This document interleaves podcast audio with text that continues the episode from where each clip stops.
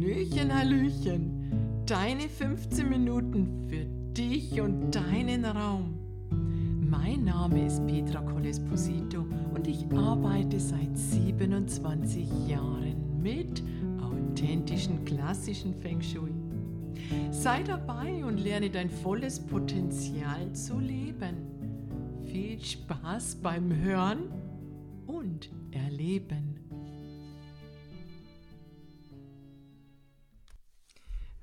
Hallöchen, Hallöchen. Heute geht es um ein ganz spezielles Thema und zwar deinem Feng Shui-Garten. Ja, ich gestehe gleich, mein Feng Shui-Garten ist zwar ein Feng Shui-Garten, aber Gärtner bin ich ganz sicher nicht. Ich weiß nichts um die Beschaffenheit der Pflanzen, wo die Pflanzen gesetzt werden sollen welche Erde die Pflanzen besonders lieben. Denn jede Pflanze braucht seine eigenen Lichtverhältnisse und mag bestimmte Erdbeschaffenheiten.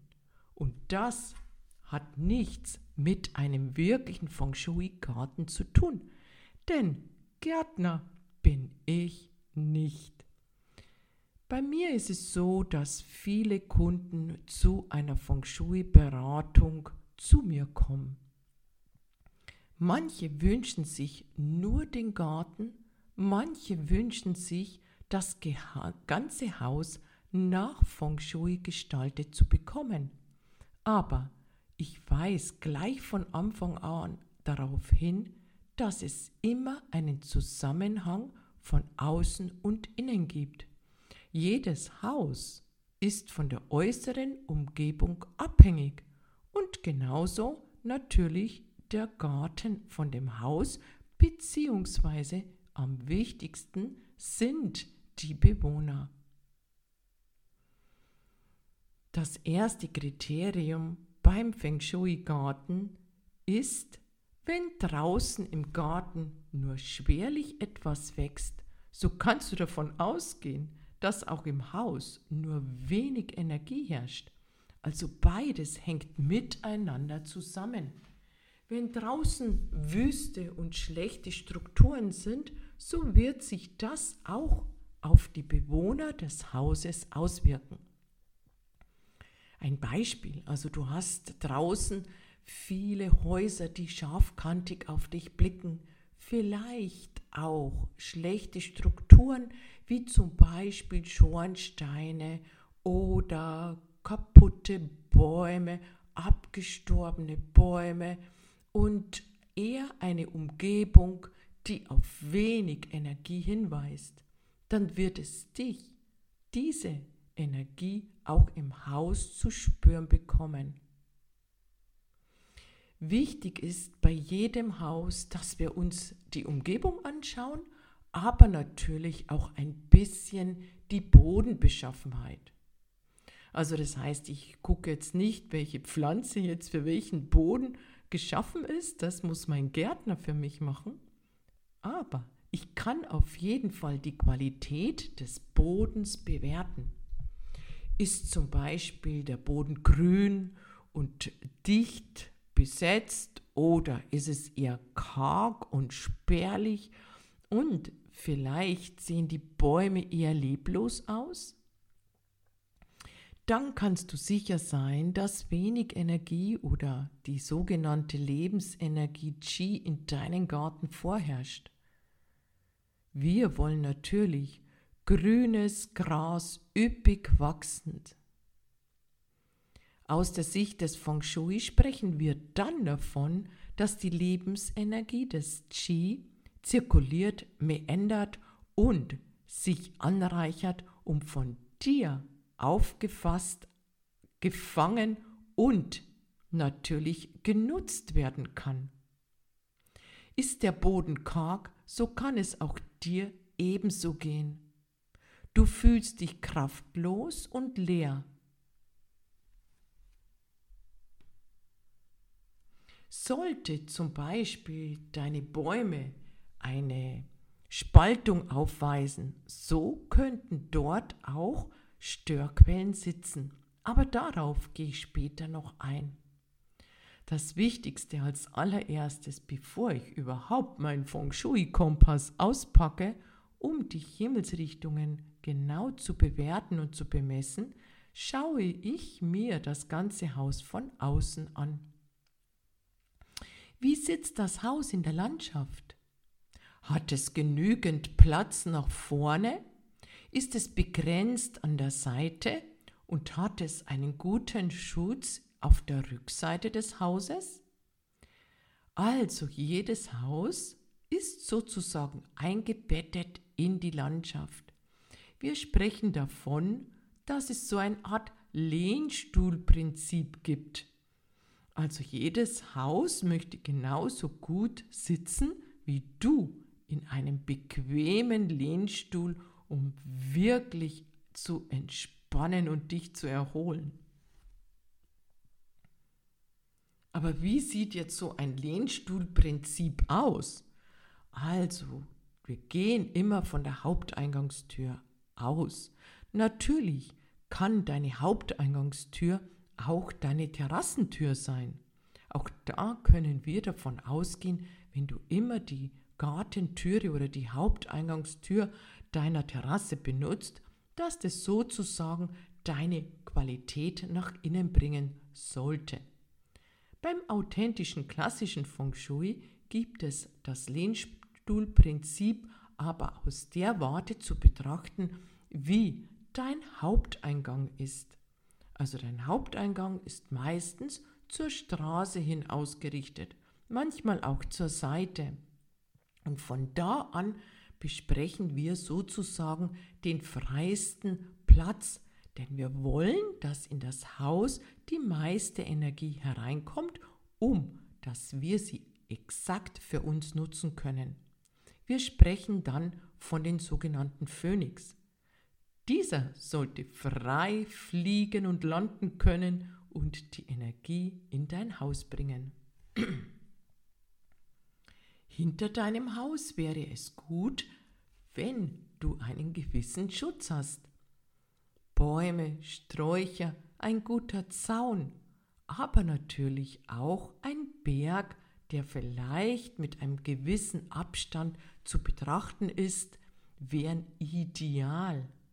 Dein Haus sollte nicht auf einem Berg stehen, denn es heißt, auf dem Berg würde nur der König überleben können, aber nicht der Untertan und auch nicht die Nachfahren.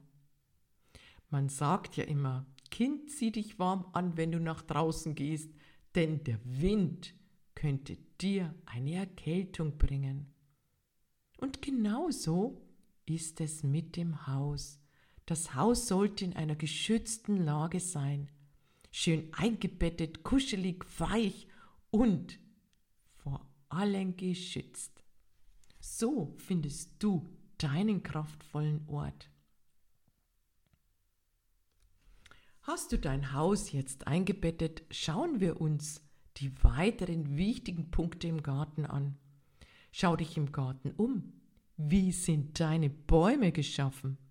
Denn wenn sich Bäume spalten, so könnte das auf Erdverwerfungen oder auf geomantische Störquellen hinweisen. Meistens befinden sich dort auch Ameisenstraßen oder sogar Wespennester. So können wir beurteilen, dass diese Energie im Garten nicht so richtig kuschelig und positiv zu bewerten ist. Denn wir wollen uns natürlich, wenn wir uns im Garten aufhalten, einen Platz finden, der frei ist von Störquellen, sogenannten Wasseraderkreuzungen. Und in der Geomantie hat man herausgefunden, dass besondere Tiere, ja, oder auch Insekten diese Plätze sehr gerne mögen. Also zum Beispiel Ameisen und auch ähm, andere Insekten wie Wespen mögen gerne diese Störquellen. Auch Katzen liegen sehr gerne auf geomantischen Störquellen, die wir als Menschen nicht so gut vertragen. Drum suche dir einen Ort aus im Garten, der frei ist von Ameisen, von Katzen, vielleicht auch, wo kein Wespennest sich aufhält. Dann hast du schon mal eine gute Energie. Aber mein Auge blickt natürlich noch ein bisschen weiter in den Feng Shui-Garten hinein. Die meisten Gärten im Feng Shui haben natürlich Wasser. Und Wasser sollte ganz genau platziert werden. Natürlich gibt es auch einige einfache Formeln, die du anwenden könntest. Neben deinem Eingang, egal ob es jetzt deine Terrassentür ist, Nebeneingang oder Haupteingang, ist dabei besonders ins Auge zu betrachten. Rechts und links vom Eingang, wenn du zwei Wasserbecken hast oder vielleicht einen Brunnen oder zwei Brunnen aufstellst, heißt es ganz genau hinzuschauen. Denn wenn du zwei Brunnen neben den Eingang hast, heißt das, weinendes Wasser. Dein Haus weint und es wird viele Tränen im Haus geben. Also vermeide unbedingt diese Situation. Rechts neben den Eingang sollte auch kein Wasser sein. Hier könnte es sein, wenn du jetzt rausblickst aus deiner Eingangstür und du hast rechts Wasser, dass wir sehr viele Liebesaffären stattfinden aber nicht positive, sondern negative. Also der Mann geht vielleicht fremd, die Frau geht fremd. Also es ist immer so eine Anspannung in den Beziehungen möglich. Links wäre das Wasser jedoch besser. Aber so einfach ist das nicht mit dem Wasser im traditionellen, authentischen Feng Shui. Und in meiner Feng Shui Excellence Methode kannst du ganz genau herausfinden, wo die beste Position ist. Da brauchen wir natürlich den Geomantenkompass. Denn ohne den Geomantenkompass können wir nicht bestimmen, wie die Eingangstür, in welche Himmelsrichtung diese blickt und welche besondere Formeln wir anwenden können. Also hier könnte man noch wirklich viel, viel tiefer gehen, um ganz genau diese Energie zu stimulieren, die dir verhilft, besonders Glück und Erfolg in deinem Haus zu haben. Es gibt viele nette Formeln, tolle Bezeichnungen dafür. Zum Beispiel eine Formel heißt, die fünf Geister bringen einen Schatz ins Haus. Oder die drei harmonischen Torwege. Na ja, wer möchte das nicht? Aber hierzu brauchst du natürlich ein viel tieferes Wissen und das kannst du natürlich entweder mit einer Feng Shui-Beratung bekommen oder aber auch du lernst es einfach selbst. Ja, Wasser mit ähm, Energie ist immer ganz, ganz wichtig. Schau dir auf jeden Fall das gesamte Grundstück an. Denn auch hier ist es ganz wichtig, wenn es regnet, damit du weißt, wie das Wasser fließt.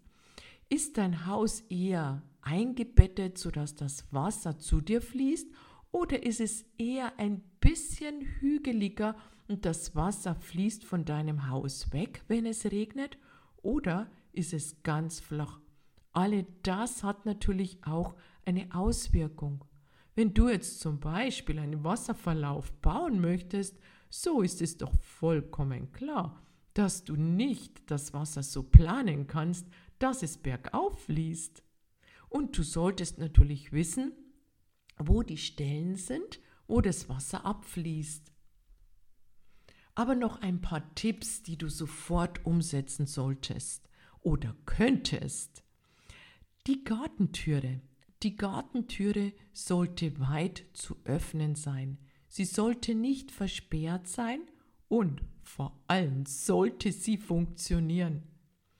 Schau auch, dass die Türe ganz zu öffnen ist und nicht vom Pflanzen irgendwie versperrt ist. Auch das könnte man bei dem Gartentürchen immer beachten. Der Gartenzaun, und damit ist natürlich auch die Gartentüre gemeint, sollte keine spitzen und kantige Formen aufweisen, wie zum Beispiel wie die, wie die Spitzen, die wie Speere aussehen. Das nennen wir Shashi. Das sind sozusagen Unglücksboten, die man nicht nutzen sollte. Hecken kann man auf jeden Fall verwenden und Bambus ist besonders glücksverheißend, da er üppig wächst.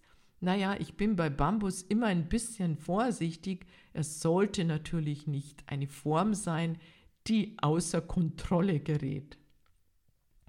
Auf jeden Fall macht es sehr viel Spaß, einen Garten zu planen und positiv damit auch seine Nachbarn zu beeinflussen.